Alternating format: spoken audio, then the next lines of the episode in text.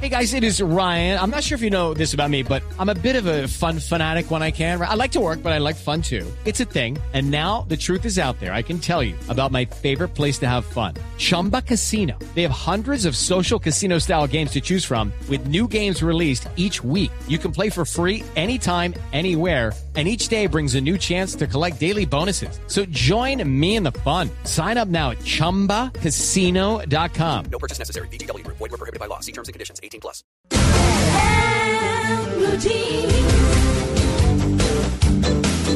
Bueno, muy bien. Mujeres exitosas con el dinero en la historia. ¿Cómo lo hicieron y qué lecciones dejaron? Don Eli Clara, muy buenos días. Buenos días, María Clara, ¿cómo estás? Bueno, muy bien. Hoy que estamos hablando de numeral, mi heroína es. ¿Quién es su heroína, Eric? Mi heroína sigue siendo mi esposa. Ah, muy bien. Se nota que está oyéndolo ahí. Se han dado cuenta que Eric nos O, está o dejando por, ver. si- o por si acaso oye la grabación después en internet. Eric nos está dejando ver su lado más tierno los últimos, los últimos sábados, hola, ¿no? Ah. para que se den cuenta. Bueno, muy bien. ¿Cuáles son esas mujeres? Pues bueno, mira, María Clara, eh, eh, la verdad es que las mujeres en la historia, sobre todo en la historia remota, hacían su dinero de la forma más antigua. ujú, ¿Cuál es? Heredarla. claro, claro. o estar cerca de quien la tiene, normalmente obviamente, un hombre, eh, reyes, emperadores, etcétera. Y hay diferentes formas de saber quién era la más rica en su época. Ajá. Una de las más fáciles es qué porcentaje de su riqueza era eh, respecto a la riqueza del mundo en su época. Mm. La, la más rica en esa historia es una emperatriz de China, que se llamaba la emperatriz Wu, casi la única que hubo en, en la China. Sí. En, en el año 624. Ella era dueña del 22% de la riqueza mundial de su, de su época. Mm. ¿Y cómo se hizo a eso? Mm. Bueno, ahí detrás de eso ustedes lo van a, a- a escuchar con el experto que tienen, no fue de la mejor manera. Sí. Su esposo murió, ella mató a algunos que iban a heredar, Uy. etcétera, y, y duró qui- 15 años mandando, pero bastante rica. No, la- Bueno, dentro de esa historia, pues antigua, una famosísima, ¿quién fue? La reina Isabel la Católica, Sí.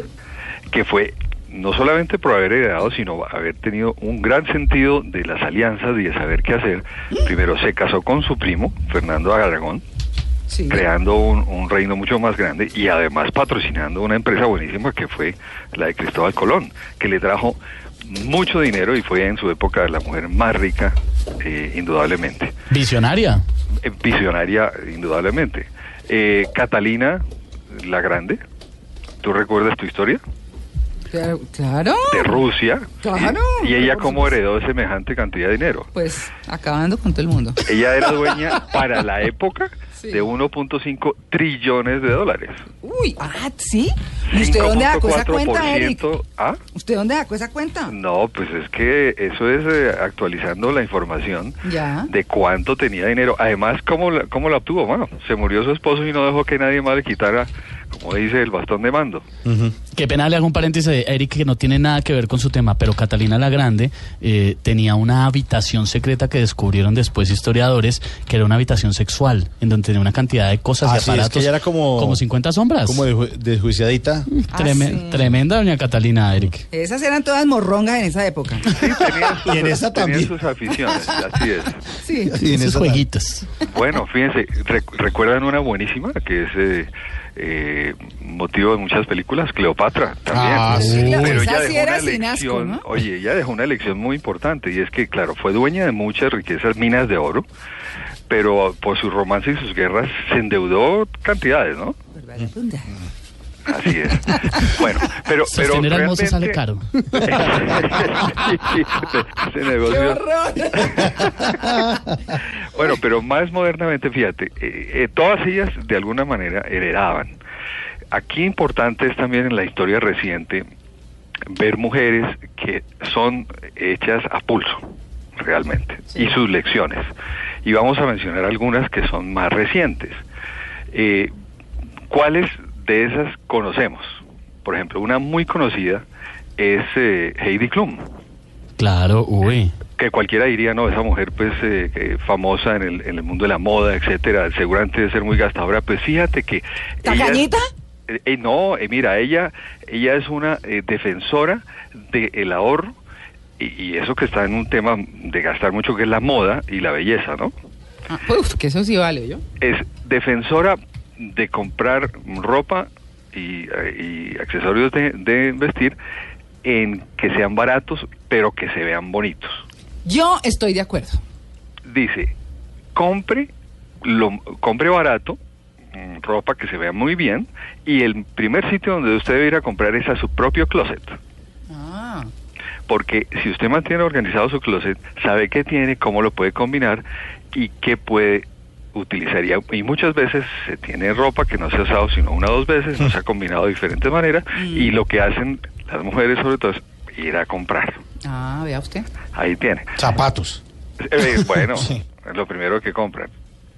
Otra muy, pues no es tan conocida, pero, pero también muy rica, es una cantante de música eh, country que después de tener un gran problema de salud, escribió un libro precisamente de cómo salir de los problemas habiendo tenido mucho dinero. Y es de las personas, mm, ahora les voy a contar una que gana dinero, pero no toca ese dinero, sino sigue viviendo de la misma manera que vivía cuando no tenía dinero. ¿Y entonces para qué la plata, Eric? Dos razones. Una, si cambia su forma de vivir, seguramente va a llegar un momento en que se la gaste. Segundo, si hay- ocurre una, un, un evento adverso, como le pasó a ella, que fue que se enfer- enfermó de hepatitis C, ¿Cuál es la cantante? Se llama, ella se llama Naomi Judd, Ah. famosa eh, cantante de música country. Entonces, las adversidades en la vida te pueden eh, cambiar la perspectiva y realmente cambiar de todo. O sea, puede ser muy rico, pero una situación de esas puede crearle un gran problema. Ella duró va- varios años muy enferma, se recuperó y salió a escribir ese libro de cómo tener cuidado en, en no se gastarse la plata cuando se, se tiene. Una muy famosa es la autora de, de, de Harry Potter.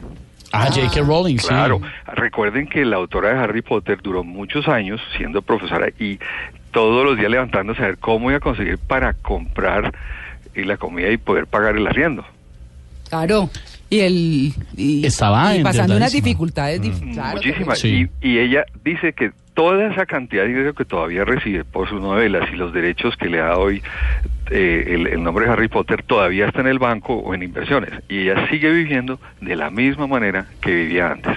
Vea, pues. Pero con mucha, mucha, mucha más platica. Bueno, mucha más, mucha más tranquilidad. Pues durmiendo tranquila, sí. Hay unas más desconocidas que también son, por ejemplo, una eh, que es dueña de 11.2 billones de dólares. Uy, ¿quién? Se llama Preséntela. Abigail Johnson, ella está por el lado financiero.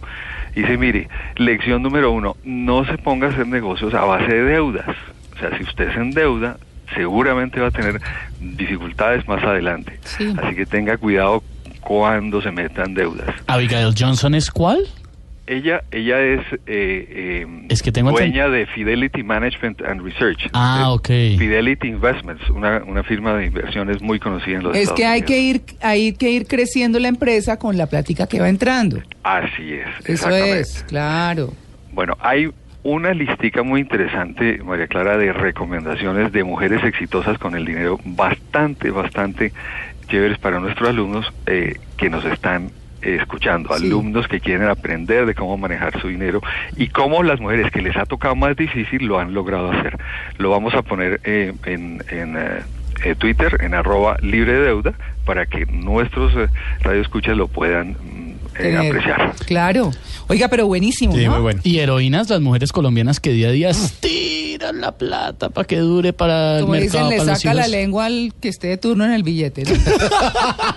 sí, cosa tan horrible. Aprete, apre- apretando todo. Pues. ¿Qué heroínas? Sí, sí, sí. Bueno, listo, Eric. María Clara, sigan ustedes y los noto fuertes hoy. ¿Cierto? Con, con los independientes, me alegra.